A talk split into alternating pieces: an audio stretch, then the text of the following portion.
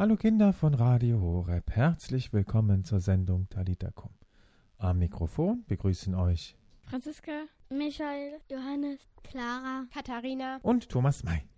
Sasugale makaya bo Sasugale makaya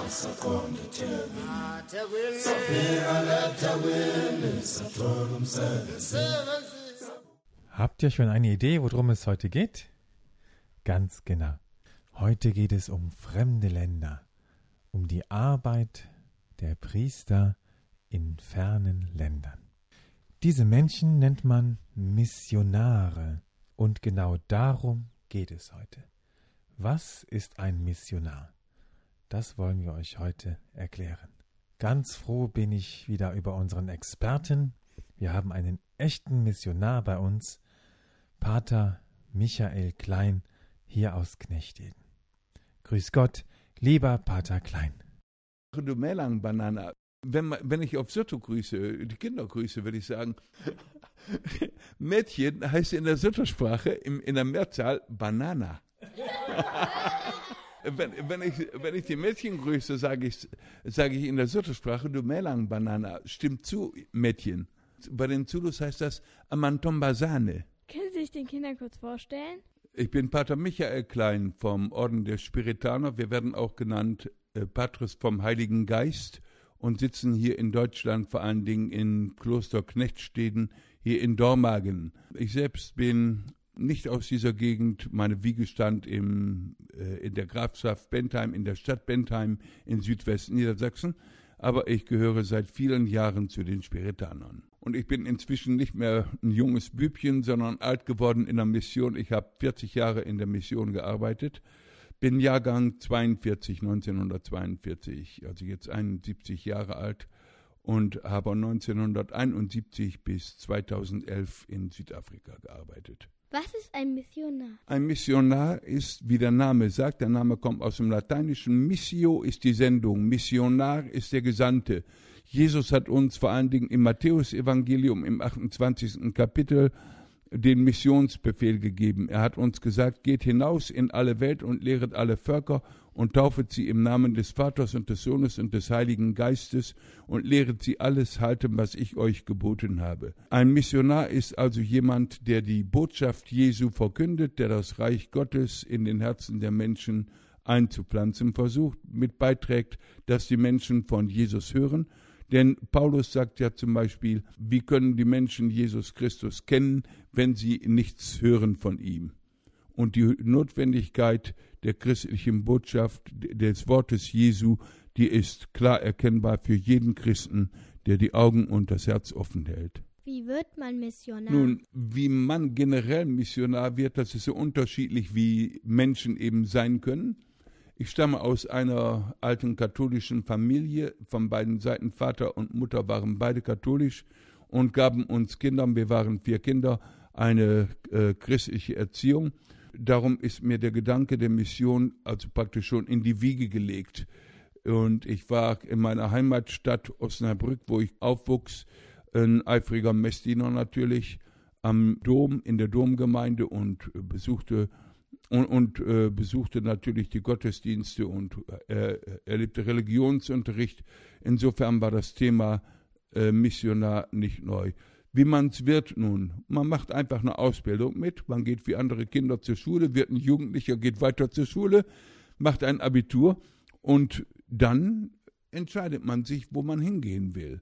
Und für mich war die Entscheidung dann, dass ich zu den Spiritanern ging, das heißt ins Noviziat, wo ich mich vorbereitete und lernte, ein Ordensmann zu werden. Das war in Heimbach in der Eifel. Und dann ging es weiter zum Studium, erst hier nach Knechtsteden und anschließend äh, äh, machte ich den Rest meiner Studien in St. Georgen in Frankfurt bei den Jesuiten. Empfing dann 1971 die Priesterweihe und ein halbes Jahr später war ich in Südafrika. Wo haben Sie überall missioniert? Missioniert habe ich nur in einem Land im strengen Sinne und das ist die Republik Südafrika, das heißt der äußerste Süden Afrikas.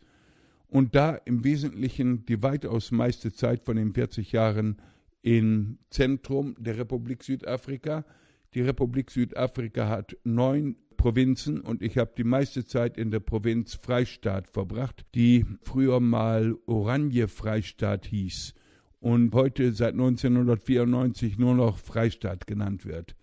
Die andere übrige Zeit habe ich im Wesentlichen in der Provinz KwaZulu-Natal verbracht. Im Freistaat war ich im Bistum Bethlehem. Bethlehem nicht im Lande Juda, sondern im Lande Freistaat, Südafrika. Äh, dann habe ich noch im Bistum Durban gearbeitet. Das ist in der Provinz KwaZulu-Natal, in der ehemaligen Provinz Natal, im Osten des Landes am Indischen Ozean. Was ist Ihre Mission? Nun, das ist sehr einfach. Das ist, Jesus Christus ist es wert, dass er überall gekannt, geliebt und angebetet wird. Und dafür können wir Menschen was tun. Die Mission heißt Jesus Christus. Und damit das Heil der Seelen, das Heil der Menschen, denn Jesus Christus ist der Weg, die Wahrheit, das Leben. Nachzulesen bei Matthäus. Wollten Sie als Kind schon Missionar werden? Ich wuchs in einer katholischen Familie auf, wie gesagt, und die Mission, die war mir schon praktisch in die Wiege gelegt. Also das heißt, ich habe mich als Kind schon als kleiner Kerl in der Volksschule im zweiten Schuljahr und so brennend für die Mission interessiert. Und ich habe es nie gewagt, daran zu denken, selbst Missionar werden zu können, weil ich einfach dachte, ich bin ein gewöhnlicher Junge und Jungs sind unartig und unartige Jungs können keine Missionare und keine Priester werden. Später glaubte ich als Jugendlicher den Ruf sehr, Jesu sehr deutlich zu spüren und habe dann nicht Nein gesagt, sondern Ja. Wenn du mich haben willst, wenn ich gut genug bin, bitteschön. Wie sah Ihre Arbeit aus? Was war Ihr normaler Tagesablauf? Nun, die Arbeit sah sehr unterschiedlich aus, ähm, in vieler Hinsicht sehr viel anders als hier in Deutschland und auch regional verschieden. Ich war in verschiedenen Gemeinden tätig im Laufe der Jahre und die Gemeinden unterschieden sich oft sehr gründlich. Ich habe in verschiedenen Völkern gearbeitet. Ein Wochenende zum Beispiel war natürlich mit Gottesdiensten gut angefüllt. Für ein normales Wochenende hatte bei mir äh, jahrelang, viele Jahre lang, äh, zwischen fünf oder sechs heilige Messen. Äh, dazwischen landen, lagen dann oft äh, viele Kilometer äh, der Anreise. Ich hatte Außenstationen auf einer Mission war die nächste Außenstation neun Kilometer entfernt von meiner Wohnung. Das war die absolute Ausnahme. Sonst äh, ist eine Außenstation in den Gebieten, wo ich gearbeitet habe, mindestens 18 Kilometer entfernt. Eine weit entfernte kann auch 56 Kilometer sein. Und wenn man am Samstag zwei Gottesdienste hat, am Sonntag nochmal drei, dann weiß man am Abend, was man getan hat. Dann ein Hobby von mir war auch der Unterricht der Menschen unsere Menschen äh, sind in sehr vieler Hinsicht benachteiligt. Nicht nur materiell. Die Armut ist in vielen Gegenden tatsächlich beherrschend und äh, erdrückend. Aus der Armut heraus äh, hilft Entwicklung und zur Entwicklung ist Wissen nötig. Dann ist Südafrika ein Land mit Tausenden von Sekten. Die Menschen werden total verwirrt durch die vielen Sekten. Dann gibt es einheimische Zauberkulte in rauen Mengen, auch Tausende. Und ein normaler Zauberer nennt sich heute gewöhnlich nicht mehr Zauberer wie sein Urgroßvater, sondern der nennt sich lieber Erzbischof. Das heißt, an allen Ecken und Kanten hat man diese selbsternannten Erzbischöfe rumsitzen, ja, die natürlich nichts mit einem Erzbischof zu tun haben, absolut nichts sich aber so nennen und damit die einfachen Menschen total verwirren. Die Geisterverwirrung ist dort unten eine Riesenkatastrophe. Da muss man dran arbeiten und deshalb habe ich immer ganz großen Wert drauf gelegt auf einen guten Unterricht. Ich bin durch und durch, wenn man so will, Hobbylehrer und habe äh, mit den ähm, Kindern und Jugendlichen, vor allen Dingen mit Jugendlichen, systematisch Unterricht getrieben das war nicht einfach Katechismus, sondern das, waren, das war viel umfassender, weil trotz heutiger Schulpflicht und jahrelanger äh, mangelnder Schulpflicht das Wissen der Menschen doch sehr, sehr, sehr begrenzt ist, äh, oft unvorstellbar. Da ist also sehr viel aufzuarbeiten, um den Menschen eine echte Chance zu geben. Und was den Glauben angeht, den Katholiken den Rücken stärken, äh, vor allen Dingen gegen diese furchtbare Flut von Aberglauben, von Geisterkulten und von Sekten. kumemeza abantu abadala kangaka nguye bantwana kanisaleleli ngani umbiko wokuzalwa kwenkosi ujesu nazo inkanyezi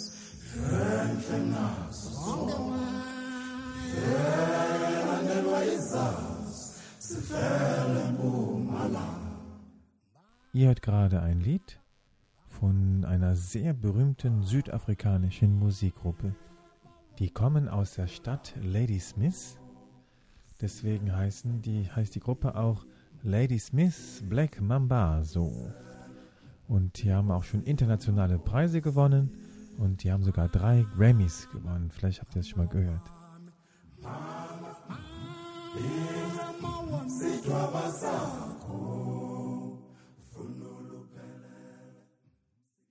Ich hatte so ein bisschen die Vorstellung, wenn man Missionar ist, dass man in ein Land geht, wo noch nichts Christliches ist. Aber ich glaube, so ist es gar nicht, oder? Ich war in Südafrika von 1971 an und war nicht der erste katholische Priester, der da auftauchte. Das heißt, wir haben dort alles. Wir haben schon etablierte Gemeinden, in rauen Mengen auch und regional natürlich verschieden. Aber wir haben auch Leute, die noch nie etwas von Jesus Christus gehört haben. Das heißt also, die ursprünglichste Mission ähm, ist auch gegeben. Und man muss sich darauf einstellen. Ich habe Außenstationen gehabt, sagen wir mal, äh, eine kleine Außenstation, wo vielleicht nur 60 Katholiken waren, aber äh, sagen wir mal 80 oder 100, 120 Nicht-Katholiken, die Interesse zeigten, die gutenteils noch vom Aberglauben, vom, also vom Geisterglauben herkamen. Geisterglauben heißt in diesem Fall Angst im Wesentlichen vor Ahnengeistern und vor bösen Geistern. Angst ist übrigens das Element, das die Menschen kaputt macht und wo wir Missionare tatsächlich als Befreier kommen. Ängste, die wir Europäer überhaupt nicht kennen. Zum Beispiel Angst vor Ahnengeistern, Angst vor Steppenzwergen. Tokolosi heißen die zum Beispiel. Tok Tokolosi. Man er kommt in Hütten rein, wo die Leute, wenn sie ein Bett haben, das Bett auf äh, vier Backsteine gestellt haben, damit die Tokolosi äh, Platz haben, unter, vom Bett zu verschwinden, wenn sie drunter sitzen und dergleichen. Erwachsene Menschen. Erwachsene Menschen, Vater, Mutter, Kinder, alle. Ja, das ist eine ganz andere Welt. Darum sind die Wertvorstellungen unserer Menschen oft total anders als hier in Deutschland. Das wichtigste Ereignis im Leben einer Familie ist nicht etwa die Hochzeit oder schon gar nicht die Kindtaufe, dass sie bei der Beerdigung dabei sind. Von jemandem, denn wenn jemand bei der Beerdigung fehlt, dann wird vermutet, dieser jemand ist schuld am Tod des Toten. Da steckt also eine wahnsinnige Angst vor den Lebenden hinter und vor der Rache des Toten, vor dem Ahnengeist. Wenn eine Oma tot ist, wenn die gestorben ist, ist sie Ahnengeist und dann will die geehrt werden. Und es würde nie jemand wagen, freiwillig bei einer Beerdigung zu fehlen. Wie kann man sich den Alltag eines Missionars vorstellen? Sehr vielfältig, das, äh, der Alltag enthält Gottesdienste, also auch der Alltag, nicht nur der Sonntag. Dann äh, natürlich die ganze äh, Sakramenten, äh, Sakramentenspendung, dann die Betreuung von Kranken, von äh, Alten, dann äh, von die, die Beerdigungen und dergleichen, also alles, was dazugehört. Und äh, dann äh, soziale Aufgaben habe ich viel übernommen, zum Beispiel sogenannte Feeding Schemes, sagen wir auf Englisch, durchgeführt. Feeding Schemes, das heißt dann Fütterprogramme. Zum Beispiel viele unserer Kinder können sich nicht ein gutes äh, Frühstück leisten. Ein Frühstück besteht dann einfach aus Maisbrei mit Milch. Ein Mittagessen wäre dann Maisbrei, wenn es hochkommt, mit einer Bratensoße. Und abends dann zur Abwechslung Maisbrei mit Milch. Äh, also eine sehr äh, einseitige Ernährung und die kann man verbessern. Ich habe systematisch äh, Gartenbau getrieben, selbst jede Menge Obst und Gemüse angebaut und den Leuten auch beigebracht, das zu tun. Dann auch ähm, zum Beispiel Kraftbiskuits gekauft, das sind so äh, Riesenkekse, viel größer als gewöhnliche Kekse. die ähm, mit Vitaminen vorgeladen sind und so weiter, um das an die Kinder auszugeben. Dann natürlich Kindergärten. Ich habe ein paar Kindergärten gebaut. Der größte hat 180 Kinder. Ein anderer hat 60 Kinder zum Beispiel. Und dann, äh, die Eltern müssen ja arbeiten. Dann sind die Kinder gut versorgt. D dazu bildet man äh, Kindergärtnerinnen aus, Erzieherinnen. Dann haben gleichzeitig auch noch Leute einen Job, zum Beispiel als Köchin, als Putzfrau und so weiter. Diese Kindergärten, da bin ich stolz drauf und dankbar für, für die Hilfe aus Deutschland die äh, halten es mit äh, durchaus mit jedem weißen Kindergarten in Südafrika aus. Und in Rassistenzeiten, das heißt bis 94, wurde ich dafür natürlich auch angebellt, wo ein Weißer wütend ankam und sagt, wie können Sie den äh, Leuten da so einen Kindergarten hinbauen? Dafür werden Sie noch die Dankbarkeit der Menschen zu spüren kriegen. Nun, Dankbarkeit ist ein eigenes Thema, Undankbarkeit ist oft riesig weil man als Europäer natürlich oft mit rassistischem Weißen in einen Topf geworfen wird. Einfache Menschen wissen nicht, dass man von Übersee kommt und haben keine Ahnung, dass Menschen anderer Völker völlig anders denken. Wie haben Sie den Menschen von Jesus erzählt? Durch Predigten, in, durch ein breites Gottesdienstangebot. Äh, jeden Sonntag, wie gesagt, drei, Gottes, drei heilige Messen, jeden Samstag äh, äh zwei oder auch drei. Dann in der Woche, ich habe viele Jahre lang zwei Gottesdienste, also zwei heilige Messen auch an Tagen in der Woche gehabt. Und dann natürlich mit Predigt. Die Predigt ist sehr wichtig und sehr, ja, sehr notwendig. Denn viele Menschen haben erst durch die Predigt eine Möglichkeit, von Jesus Christus zu hören und überhaupt ihren Glauben zu erweitern. Wichtig ist, das würde ich auch hier sagen, in Deutschland, nicht nur ein intellektuelles Wissen von Jesus oder von, äh, vom Glauben, sondern die Praxis. Und das fängt beim Gebet an. Ich habe den Eltern tausendmal geraten, ihre Kinder zu segnen, habe es vorgemacht, wie man es machen kann, sehr einfach, habe äh, die Kinder aufgefordert, für ihre Eltern zu beten. Das ist normalerweise nicht der Fall, ist ja heute auch in Deutschland oft, oft schon nicht mehr der Fall. Ja, das Gebet dann für, für, in, für verschiedene Anliegen. Die sind, das ist mir sehr wichtig. Da stehen vier Anliegen im Vordergrund. Einmal das Gebet um die Ausbreitung des Glaubens, dann für die Einheit der Christen, um gute Priester und Ordensberufe und für die verfolgte Kirche. Für meine Begriffe wird auch in Deutschland viel zu wenig für die verfolgte Kirche gebetet. Wie haben die Menschen auf ihre Arbeit reagiert oder geantwortet? Nun, sehr unterschiedlich, wie Menschen sind. Ich habe äh, sehr gute Ministrantengruppen, also Messdienergruppen aufbauen können. Und ich habe nie einen Ministranten weggeschickt und gesagt, wir wollen nur zwei oder nur vier am Alter haben. Wenn 20 kamen und dienen wollten, auch in der Alltagsmesse, herzlich willkommen. Ich habe Sonntagsmessen gefeiert im Jahr, nicht am Weihnachten oder sowas, mit 56 Messdienern. Am Sonntag 56. Ich habe es erlebt, dass ein kanadischer Priester zu Gast war an einem gewöhnlichen Mittwochnachmittag und erschüttert war und sagte, äh, ich, ich, ich habe total vergessen, was es für ein Festtag war heute. Äh, ich sage, wie meinst du das? Ja, äh, ich habe da 24 Messdiener ge gezählt am Altar. Ich sage, für uns ist jede heilige Messe ein Festtag. Und die, wenn die Leute kommen wollen, die Kinder und Jugendlichen, die sollen mal kommen. Ich würde nicht einfach einen wegschicken und sagen, wir brauchen nur zwei oder nur vier oder acht.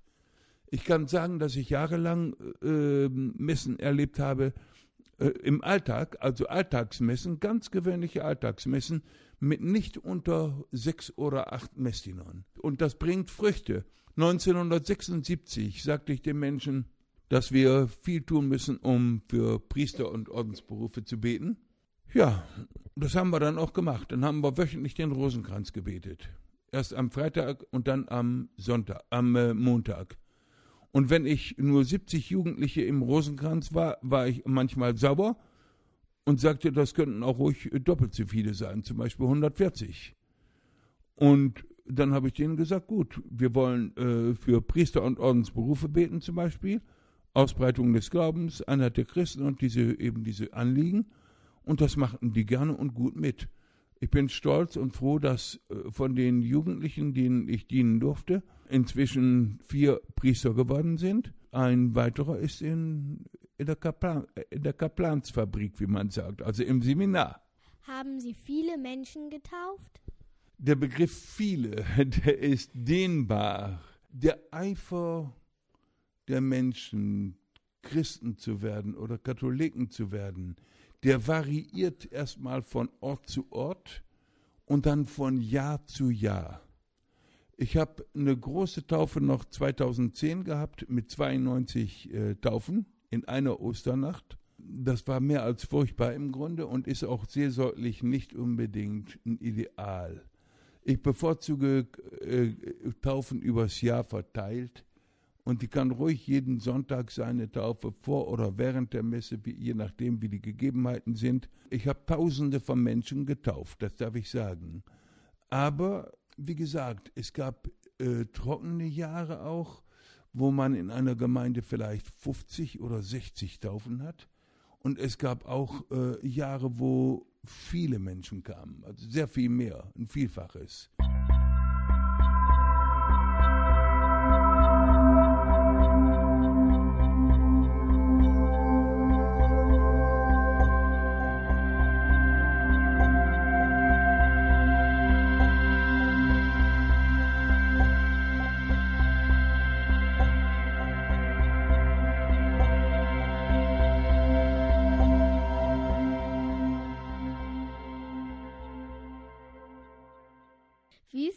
Land oder die Menschen? So unterschiedlich wie es sein kann. Südafrika nennt sich selbst eine Welt in einem Land wegen der verschiedenen Klimazonen, Landschaftsformen. Wir haben da Hochgebirge wie in den Alpen und wir haben auch äh, Tiefland an den Küsten. Es gibt riesige Ebenen und Steppen und es gibt Wälder und Buschlandschaften. Das meiste ist übrigens kein Wald in Südafrika. Urwald gibt es nur im strengen Sinne auf 0,5 Prozent der Gesamtfläche. Die Gesamtfläche ist 1,27 Millionen Quadratkilometer. Also ganz äh, zweieinhalb Mal so groß wie Deutschland etwa, ne, oder etwas mehr noch. Ähm, ja, und die Menschen sind auch so verschieden. Die Klimazonen äh, sind sehr, sehr unterschiedlich. Und äh, Landschaftsformen, Wetterzonen, was in einer Landschaft normal ist, ist in einer anderen unmöglich und bei Menschen ist das ähnlich. Wir, wir haben äh, Menschen vom einfachsten Analphabeten, der also wirklich nichts mit einem Buch anzufangen weiß und ein Buch verkehrt rumhalten würde, ja, bis zum hochgelehrten Professor. Wie viele Menschen waren bei Ihnen in Afrika in den Gottesdiensten? Ja, das ist eben auch individuell und lokal total verschieden. Ich habe Gemeinden erlebt, wo die Kirche, sagen wir mal, eine kleine Kirche brechend voll war. Da, äh, da waren also auch alltags, wenn ich da am Donnerstagnachmittag hinkam, waren da in einer kleinen Kirche, die kaum mehr Menschen fass, fasste, so 60 oder 80 Personen. Oder auch äh, in anderen Kirchen äh, 200. Und in anderen Gemeinden konnte man explodieren, da kam fast keiner. Das war also durchaus vergleichbar mit äh, europäischen Maßstäben, wo kaum jemand kam und äh, wo man hinterherlaufen musste. Das gleiche gilt sogar für Sonntags. 1973 wollte ich auf eine Farm, äh, eine Außenstation fahren, auf einer Farm. Und da hatte ich gerade zwei deutsche Priester zu Gast und die sahen dann, wie ich äh, eine in eine Zauberhandlung äh, reinstürmte. Das heißt, die Katholiken da rausholte, die da gerade bei waren, ihre Ahnengeister zu beschwören. Und die äh, beiden deutschen Priester sahen das und nannten mich dann sofort einen schlechten Priester, der seine Pflicht nicht tut, denn die Leute müssten doch begeistert sein, wenn ich nur einmal im Monat dahin komme. Nun, das ist natürlich to total vereinfacht. Menschen sind Menschen und viele Menschen, auch in Südafrika, zeichnen sich nicht durch Eifer im Glauben aus. Man muss da sehr viel für beten, sehr hart am Ball bleiben, sehr stark arbeiten. Tanzen die Afrikaner gerne? Sobald ein paar Töne erklingen, wird getanzt. Wir Europäer neigen dazu, afrikanische Tänze total misszuverstehen. Ich, ich lese in einer Kirchenzeitung, äh, Tanz ist Ausdruck afrikanischer Lebensfreude Ja, kann man so sagen. Aber Tanz ist auch Ausdruck afrikanischer Lebenswut. Es gibt auch viele Hasstänze, Kriegstänze. Die heißen Toi Toi zum Beispiel. Und wenn man in einen Toi Toi reingerät, T-O-Y-I, Toi Toi, wenn man in einen solchen Toi Toi reingerät, dann gnade einem Gott. Dann muss man damit rechnen, dass man verprügelt wird oder zusammengehauen wird sogar. Das ist also ein Wuttanz, wie ein Kriegstanz. Das gibt's auch. Und dann natürlich Freudentänze jede Menge. Ne? Wurde auch im Gottesdienst getanzt. Missionare, vor allen Dingen äh, die Protestanten vor allen Dingen, das heißt die Reformierten haben ja für Tanz und sowas so gut wie keinen Sinn. Und für die ist das ja äh, fast eine Sünde zu tanzen. Und äh, die haben unsere Menschen das Tanzen weitgehend in Gottesdiensten abgewöhnt. Und wir Katholiken taten äh, vor allen Dingen in späteren Jahren genau das Gegenteil. Wir versuchten den Leuten wieder klarzumachen, dass es durchaus möglich ist, zu tanzen in der, in, im Gottesdienst ne? und äh, wie es ihrer Natur entspricht und ihrer Mentalität. Und das taten sie dann. Ich habe Gottesdienste erlebt. Das glaubt man nicht. Eine Osternacht von ein paar Stunden natürlich und die ganze Kirche, die war nur am Schwingen wie eine Karnevalsveranstaltung. Die waren am Schunkeln. Dann hört man die Kinder, die singen dann meinetwegen, das Wort Gottes ist die Wahrheit. Wirklich, wirklich, es ist die Wahrheit. Und so wiederholen das, ja. Lenzwela Mudimo Lehre Makata. Ruri Ruri Lehre Makata und so. Da, da muss man das hören, die Mu Musik dazu. Also das ist ein Erlebnis, das, das gibt es hier nicht. Ne? Welche Instrumente wurden bei Ihnen im Gottesdienst benutzt? Von Haus aus gibt es keine Orgeln und sowas, ist klar. Und ich persönlich habe dafür gesorgt, dass die Menschen Marimbas bekamen. Was sind Marimbas? Wie Xylophone. Xylophon, ne? mit Holzklangkörper. Oder auch äh, Trommeln natürlich. Und wenn Sie sich keine Trommel kaufen oder selbst machen können, man kann einfach einen Blecheimer nehmen und einen Plastiksack drüber spannen und den verdrahten und dann draufhauen. Ne? Mit den Händen einfach, man braucht keine Schläger dazu. Man kann auch mit Händen trommeln, das ist Afrika. Ne?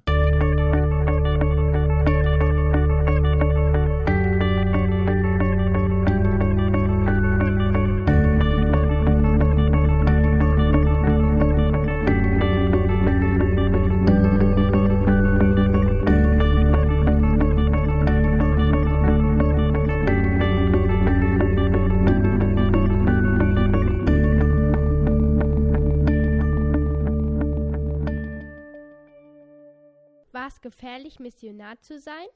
Ja und nein. Normalerweise nicht. Die Menschen sind Menschen wie andere Leute auch. Das ist, ist, es ist nicht jeder in Südafrika ein Krimineller.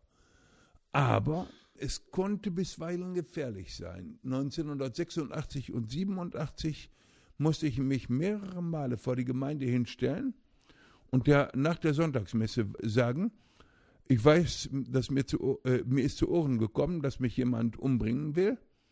Und die Leute, die mich umbringen wollen, die kenne ich. Und ich habe das natürlich anderen Leuten gesagt. Und das war eine Schutzmaßnahme. Äh, sonst wäre ich vielleicht nicht am Leben geblieben. Ne? Äh, und das wurde mir Gott sei Dank zugetragen von ein paar treuen Christen, die dann sagten, Pater, nimm dich in Acht, da sind, äh, hast ein paar Feinde hier, die, die dich hassen und die dich lieber tot als lebendig sehen. Ne? Das gibt's auch, aber es ist keineswegs die Regel. Gefährlicher ist, dass man nicht wegen des Glaubens oder Glaubensaussagen ähm, in Gefahr gerät, in Lebensgefahr, sondern einfach durch die wahnsinnige Kriminalität im Land. Kriminalität bezieht sich nicht nur einfach auf Großstädte wie Johannesburg, auf eine Millionenstadt, sondern die ist auf dem Lande auch ganz gewaltig. Ich war jahrelang in einer Gegend, wo sich zum Beispiel verfeindete Dörfer bekämpfen und äh, da